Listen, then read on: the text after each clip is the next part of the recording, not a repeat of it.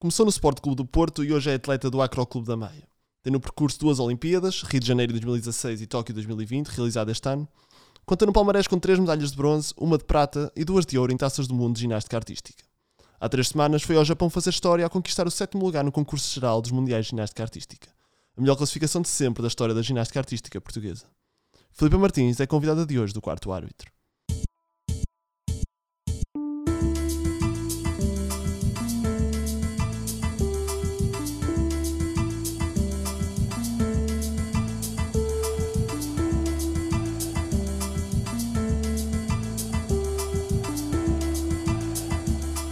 Quarto árbitro. Olá a todos, sejam muito bem-vindos a mais um episódio do Quarto Árbitro. Eu sou o Tiago Souza Eu sou a Bruna Jardim. e temos hoje connosco a Filipa Martins, ginástica artística nascida no Porto e estudante da Faculdade de Desporto da Universidade do Porto. Filipa, muito obrigado por ter aceitado o nosso convite para estar cá hoje. Obrigada. Começando com o teu resultado mais recente, este, este oitavo lugar no, este sétimo lugar no concurso geral de ginástica artística. Antes do Mundial, quais eram as tuas expectativas para esta competição? Eh, eu depois dos jogos eh, normalmente não tenho campeonato do mundo, é um momento de pausa depois de uma preparação tão intensa que são os Jogos Olímpicos. Eh, por isso eu antes dos jogos já tinha decidido ir ao campeonato do mundo e sabia que ia ser difícil a preparação porque vinha de um período que estava no meu pico de forma e que tinha uma semana de férias e tinha que voltar ao meu pico de forma. Eh, por isso eu sabia que as expectativas eram boas porque era um campeonato do mundo relativamente mais fácil que os outros. Uh, mas não sabia que as expectativas iam ser assim tão elevadas como foram. Essa, este resultado também vem um bocado dessa, dessa diferença de que tu esperavas nos Mundiais, por não haver Mundiais normalmente nos jogos- depois dos Jogos Olímpicos. Sim, porque normalmente muitas ginastas optam por não fazer eh, nada depois dos Jogos Olímpicos, mesmo Ah, ok. pausa para descansar. E sabia que havia muitas que iam estar lá e havia, havia muitas que não iam estar. Uh, e, e havia muitas que não estiveram nos jogos e pelo país em si já são, já, é- já são boas e, e têm sempre miúdas boas, por isso não sabia bem o que esperar. Sabia que podia ser melhor que os outros, mas não tão bom como foi. Eh, Este sétimo lugar muda alguma coisa na, na tua carreira, nas tuas ambições? Ou há um caminho e este resultado foi parte Eh, desse caminho? Sim, acho que faz parte do caminho. Uh, todos os dias treino para ser melhor. Desde que, eu- que eu era pequena e comecei a fazer ginástica, sempre sonhei com em chegar mais acima, sempre tive objetivos e lutei por eles. Uh, não, não pensei num sétimo lugar num campeonato do mundo, porque principalmente para Portugal era bastante complicado chegar a uma final do campeonato do mundo. Por isso, sétimo lugar uh, era algo que eu acho que nunca imaginava.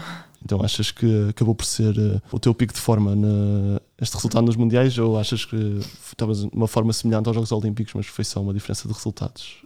Acho que estava numa forma semelhante, no entanto, com menos pressão.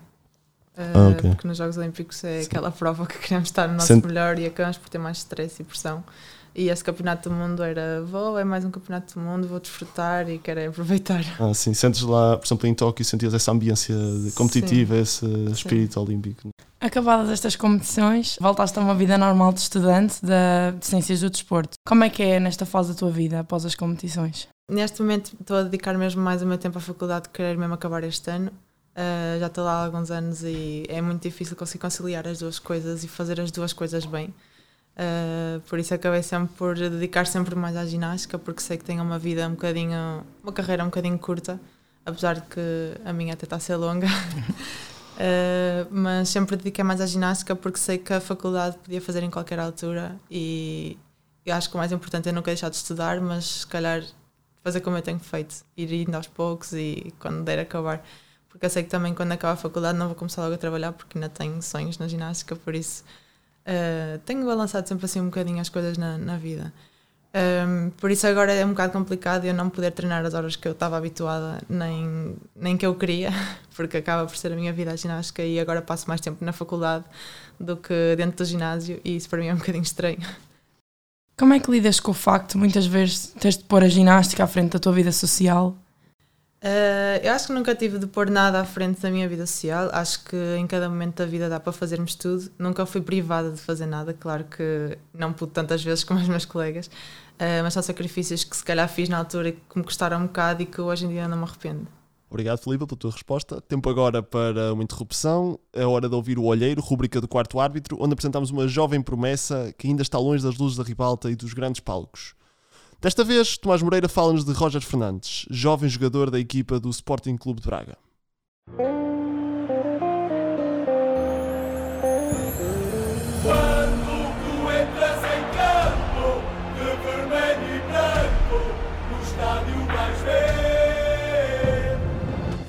Nascido a 21 de novembro de 2005, Roger Fernandes é, aos 16 anos, uma das maiores promessas do Sporting de Braga e da Liga Portuguesa.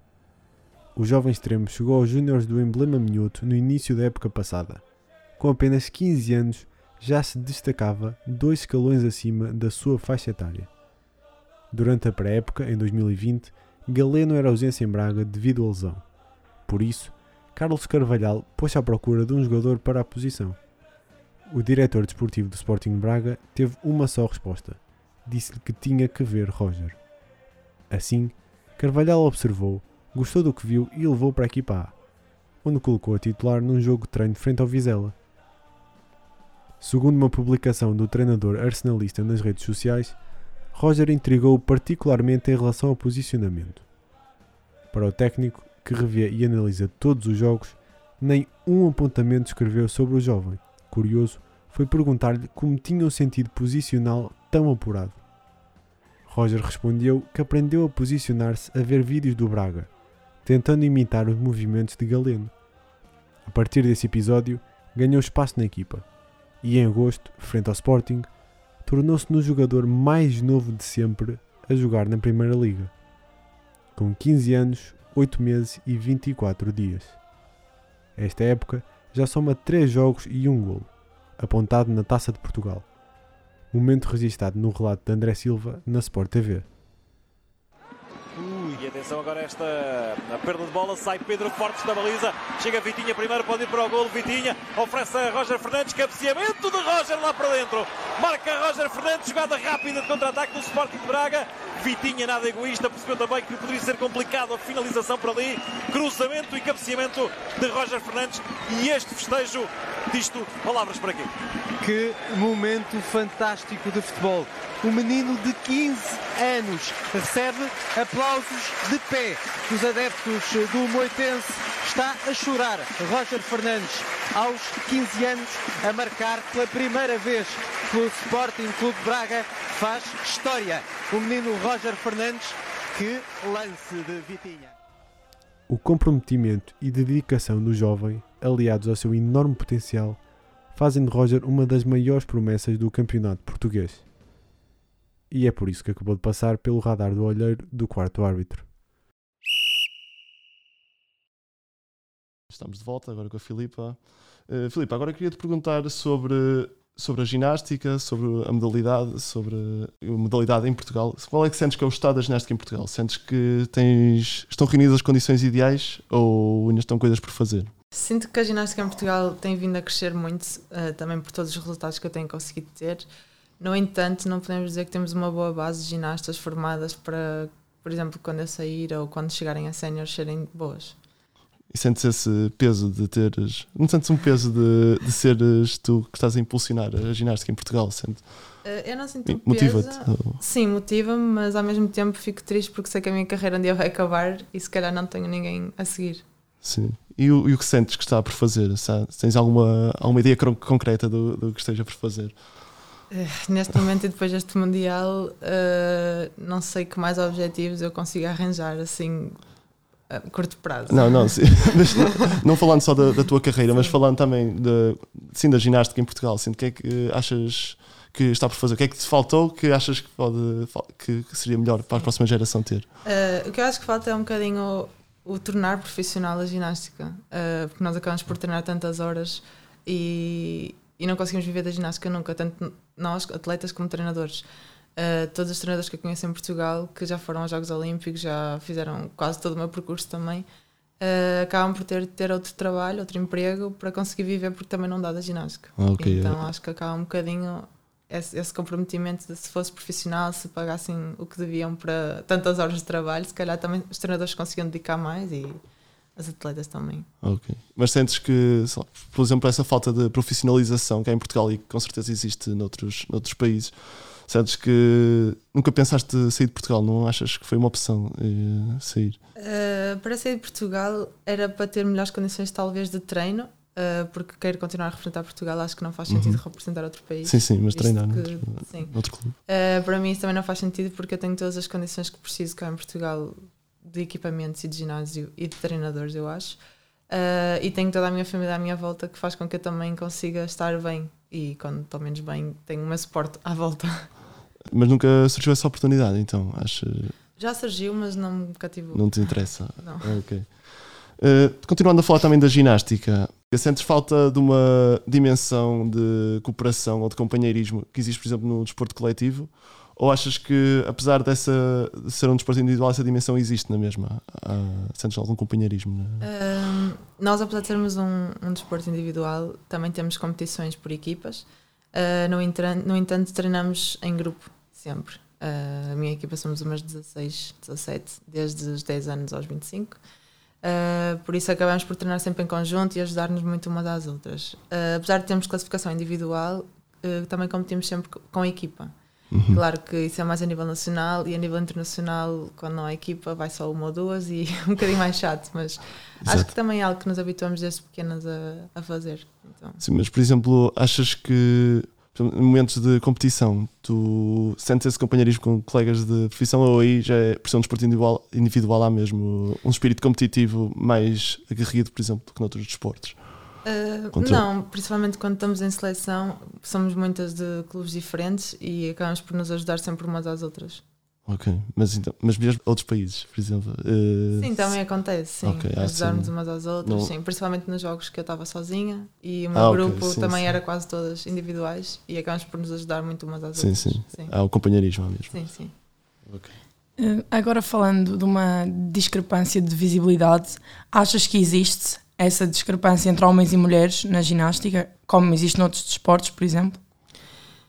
Uh, falando em Portugal, uh, é um bocadinho relativo isso, porque quando eu comecei a fazer ginástica era a artística masculina que, era, que tinha mais resultados e que era mais visível, e hoje em dia é a artística feminina.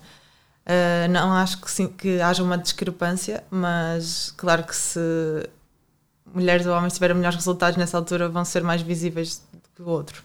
Mais uma interrupção agora para ouvirmos, em estreia no quarto árbitro, o de passagem pela locução de Eduardo Abreu, a rubrica que nos apresenta a carreira de jogadores promissores que por algum motivo não corresponderam às expectativas que lhe foram depositadas.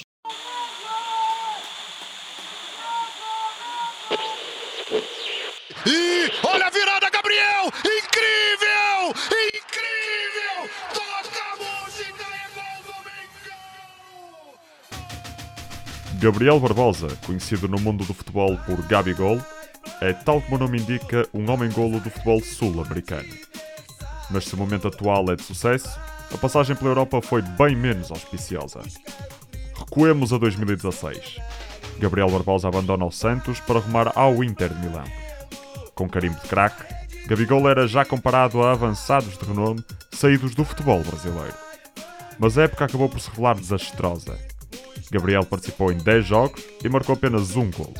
Na esperança de recuperar o gol, Gabriel Barbosa ruma até Lisboa para representar o Benfica na época 2017-2018. Pouco utilizado na equipa da Luz, Gabi volta a perder o gol. O saldo foi praticamente nulo. Com o registro de um golo em 5 jogos, Gabriel não conseguiu afirmar-se no futebol europeu. Em 2018, retornou às origens e foi novamente no futebol brasileiro que Gabigol renasceu. Tornou-se num dos maiores responsáveis pelo ano de ouro de Jorge Jesus em 2019, quando o Flamengo conquistou o campeonato, que já não vencia há 10 anos, e a segunda taça Libertadores do clube. Henrique tentou o lance individual, arrumou pro Arrascaeta, bateu Gabriel!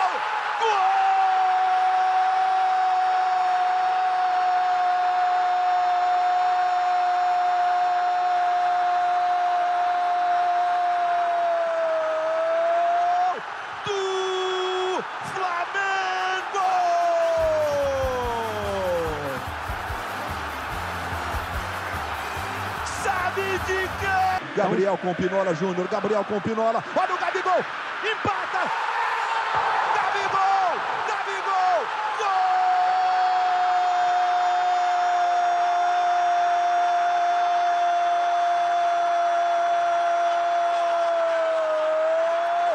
Do Flamengo!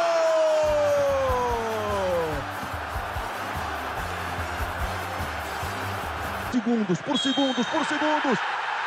Solta o grito que está aprisionado no peito há 38 anos. O Flamengo é campeão da Copa Libertadores da América 2019. Relato de Luís Roberto para a Rede Globo após o gol da vitória na Taça dos Libertadores. Como o de passagem de hoje mostra, Gabigol não se deixou levar pela má experiência europeia, sendo atualmente um dos maiores avançados do futebol sul-americano. Estamos de volta com Filipa Martins. Disseste numa entrevista sobre a ginástica que era impossível a uma criança não gostar daquele ambiente. Que ambiente é esse que torna impossível uma criança não gostar? Uh, é como se fosse um parque de diversões em que tem diferentes tipos de piso. assim, muito resumidamente. É onde se pode saltar, correr, brincar, cair e ninguém se magoa. E quando é que percebeste que podias realmente alcançar um nível profissional? Foi assim muito jovem? Uh, eu comecei a competir mais ou menos desde os 10 anos, uh, claro que a nível nacional só, e desde cedo também comecei a ter uh, alguns resultados, não muito significativos, porque não havia muitas ginastas na altura. depois comecei a ir ao meu primeiro campeonato da Europa de Júniores em 2010 e acho que foi aí também que percebi que tinha algum talento, que com trabalho podia chegar mais longe e que comecei a ver outras ginastas internacionais e, e a perceber que podia ser melhor, podia chegar mais acima e acho que foi também aí que percebi que queria levar isto um bocadinho mais a sério. Uh, estavas a falar de, do, do facto de ser impossível uma criança não gostar daquele desporto, mas nunca te passou pela cabeça outros esportes? Ou, ou foi a ginástica sempre do início ao fim, desde, desde o início? Uh, nunca experimentei outro desporto. Uh, comecei a ginástica com 4 anos e fiquei lá. Ok, desde os Acho quatro. que foi paixão. uh, passando para outro assunto, também relacionado com a ginástica, um assunto mais mediático a nível mundial, falamos de Simon Biles, que foi baixa nos Jogos Olímpicos, há umas provas por problemas de saúde mental. Uh, numa entrevista ao DN, falando deste assunto, deste mesmo assunto, dizes que nunca te deixaste ir abaixo. Uh, que cuidados é que tens para não deixares ir abaixo? Não sei, acho que não tenho de ter assim nenhum cuidado específico. Às vezes é um bocadinho depende das pessoas. Claro que há momentos mais altos, há momentos mais baixos, há momentos que estamos frustrados e não queremos mais, mas acabo por pensar no caminho que quero seguir, nos objetivos que tenho e acabo por eh, me reorientar ali na linha. Então, mas uh, sentes, por exemplo, que então a saúde mental, no teu caso, não é assim uh, um grande entrave, nunca foi um grande entrave para ti. Te, Hum. Sempre te mantiveste uh, sá. Sim. uh, desistir da ginástica alguma vez te passou pela cabeça? Não. Não há, não há nenhum momento, por exemplo, na, no processo de profissionalização que percebas, "Ah, se calhar isto. Ah, Não claro vai que dar. quando passamos ali na fase da adolescência a coisa treme um bocado porque os nossos amigos começam a sair e nós temos sempre que ir para o treino e acabam por combinar mais coisas e nós nunca podemos, estamos ali presas mas nunca pensei em desistir E qual, e qual é que achas que era assim mais o teu grande motor para, para continuares? Senti- tu próprio olhavas para ti e percebias que tinhas esse talento, ou, ou havia por exemplo, um treinador, ou, ou uma crítica, resultados que te Sim. fizessem. acho que foram resultados claro que a minha treinadora também mostrava-me que eu tinha algum talento mas acho que sempre foi um bocadinho o gosto pela modalidade e o querer mais Ok, então achas que os resultados, até com qualquer desporto, até é o que te alimenta mais eh, enquanto ginasta. Ok. Eh, passando também para outro, outro grande assunto da ginástica, mas neste caso mais em Portugal, o movimento com o teu nome, o Martins, das paralelas assimétricas. Eh, tenho uma dúvida sobre este movimento. Ele foi criado por mero acaso? Eh, percebeste que não existia? Ou havia uma intenção deliberada de, de o fazer? foi mero acaso depois de uma quarentena e um ano sem competir começamos a inventar coisas à toa Ah, ok, mas houve ali uma intenção de inventar, não foi. eh, Uh, fomos começando a experimentar. Uh, o elemento já existe, mas começando de uma forma diferente. Como se tivesse três variantes e uma delas não existisse. uhum. Uh, e nós começamos a treiná-lo porque víamos e quando fomos ver no Código de Pontuação Internacional quanto é que poderia valer o exercício, é que percebemos que não existia daquela forma. Foi Ah, basicamente assim. Mas, então, mas isto é uma dúvida. Eu leigo em ginástica, mas tu, por exemplo, que tens um movimento, levas a prova já sabendo que esse movimento não existe, mas Sim. como é, qual é o processo para ser criado o movimento? De, para ser definido? Basicamente, nós temos que enviar para a Federação Internacional vários vídeos de, de eu fazer movimento nos treinos, eh, para ele, previamente, antes da competição que eu quero apresentá-lo, ser aprovado, já dando uma nota provisória. Ah, ok. E só depois na competição, se eu conseguir realizá-lo com sucesso, é que ele fica com o meu nome. Ah, ok. Eu achei que terias feito a primeira vez em competição e esperar que eles descobrissem que era, que era um movimento que não existia. ok, ok. Muito interessante. No regresso dos Mundiais, disseste já ambiciona os Jogos Olímpicos de Paris em 2024. Já treinas hoje tendo em vista esse objetivo ou isso são metas a mais curto prazo? Uh, claro, uh, nunca, a minha principal meta agora é Paris 2024, mas claro que não estou já a pensar lá. Uh, vivo muito dia a dia, sem grandes expectativas de, do futuro longínquo. Por isso, tento treinar para as competições que vou ter agora, uh, pensar muito dia a dia, porque se pensar já lá, pode acontecer muita coisa nestes três anos lesões e muita coisa, não sei, espero que não. Uh, por isso, se acontecer alguma coisa e eu tiver a expectativa de demasiado grande para estar lá, acho que a desilusão é muito maior, por isso tento pensar muito dia a dia. Mas o, o, apesar de já teres 25 anos, este é um assunto já foi falado, mas é um objetivo concreto chegar a, a Paris. Sim, sim. Claro que se calhar não com, tanta, com tanto afinco como os do Rio, que eram os meus primeiros jogos, eu queria muito estar lá. Ah, ok. Mas eu acho que neste momento também com a minha idade e com tudo o que eu já vi da ginástica, acho que é um bocadinho ir aproveitando todos os dias e vou treinar para estar lá no meu melhor e se conseguir tudo bem, senão acho que já fiz muito que podia ter feito. Mas neste momento treinas. Quais são os teus objetivos a curto prazo? Então, neste momento, a nível de competições e assim, o que é que, o que, é que vem aí? Neste momento, a minha Tá, maior tá. competição é a faculdade, é acabar o curso. Ok. Já percebemos que é um objetivo para este ano, para ficar feito este ano. Depois, eh, o próximo ano também acabamos por ter competições um bocadinho mais tarde, Uh, só começam no final de junho. Uh, temos Jogos Mediterrâneos, depois Campeonato da Europa em agosto e depois Campeonato do Mundo em outubro, novembro. Ok. Assim são as principais competições do próximo ano. Como tu próprio já disseste, a carreira na ginástica é curta. E quais são os teus planos pós-ginástica? Uh, pronto, também nunca penso muito nisso, apesar de que quero continuar ligada à modalidade e quero ser treinadora de ginástica. Mas ah, está relacionado, mas, por exemplo, o teu, a tua licenciatura está relacionada com isso ou não pensas Sim, exercer eh, na, Ah, na área mais específica das ciências do sim. desporto? Uh, nós, no segundo ano de, de, de Ciências do Desporto, seguimos logo a metodologia que queremos seguir, ou seja, o desporto mais específico que queremos seguir. Ok. E como eu já estou no terceiro ano, já estou a estagiar, ou seja, já comecei a dar treinos este ano. Ah, ok. Uh, por isso já estou a experienciar um bocadinho daquilo que poderá ser a minha vida no futuro ou não. E ok. vês que é isso mesmo que, que queres? Para já acho que sim, Ok. mas como ainda só estou há dois meses a dar treino, não sei se me vou cansar ou não. Ainda não podemos adiantar a treinadora Filipa Martins no Exato. futuro. Mas, mas se calhar até um.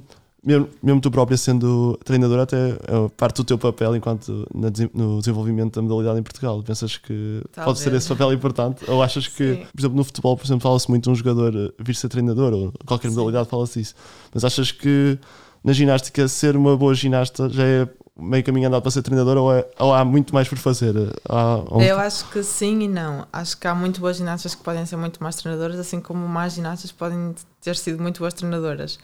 Uh, depende muito também do grau que se estuda e, e do, que, do que é que se quer aprender e o que é que se quer ensinar.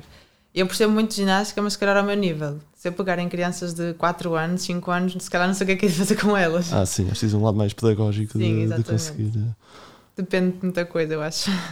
Ok. Mas, por exemplo, achas que no universo, outra vez, Tiago, leigo na matéria, mas pensas que na- no universo de treinadores da ginástica atualmente falta um bocado de formação para também esse desenvolvimento da ginástica ou achas que nesse, nesse aspecto estamos bem, eh, bem orientados? Eu acho que não falta muito formação, eu acho é que falta pessoas que queiram fazer disso vida a receber pouco. Ah, exato. É ta- falta de treinadores em Portugal, é o que eu acho. essa tal profissionalização que. Sim. E os treinadores em Portugal vão para fora ou os treinadores portugueses vão para fora ou são treinadores que ficam cá? Tens noção, desse, tens noção sobre isso? Eu acho que é raro irem para fora, porque normalmente quando começam a ser treinadores ficam aqui em clubes mais pequeninos e assim. E como não há muitos treinadores a chegar a altos níveis de, Uhum. de curso de treinadores, acho que às vezes acabam por eh, fazer outra, outro emprego, não sei bem. Estou mesmo um bocado fora Ah, ok. disso. E imagino também que ginastas não haja, tendo em conta que tu és a melhor ginasta portuguesa e estás Sim, cá. Suponho que não há ginastas fora. Sim. Ok, Filipa. Uh, acho que está, estamos feitos uh, por hoje. Muito obrigado por teres aceito, o nosso, ter aceitado o nosso convite, por teres estado cá, gostei muito. Uh, desejamos toda a felicidade, todos muitos sucessos muito obrigado a todos também a que nos acompanham.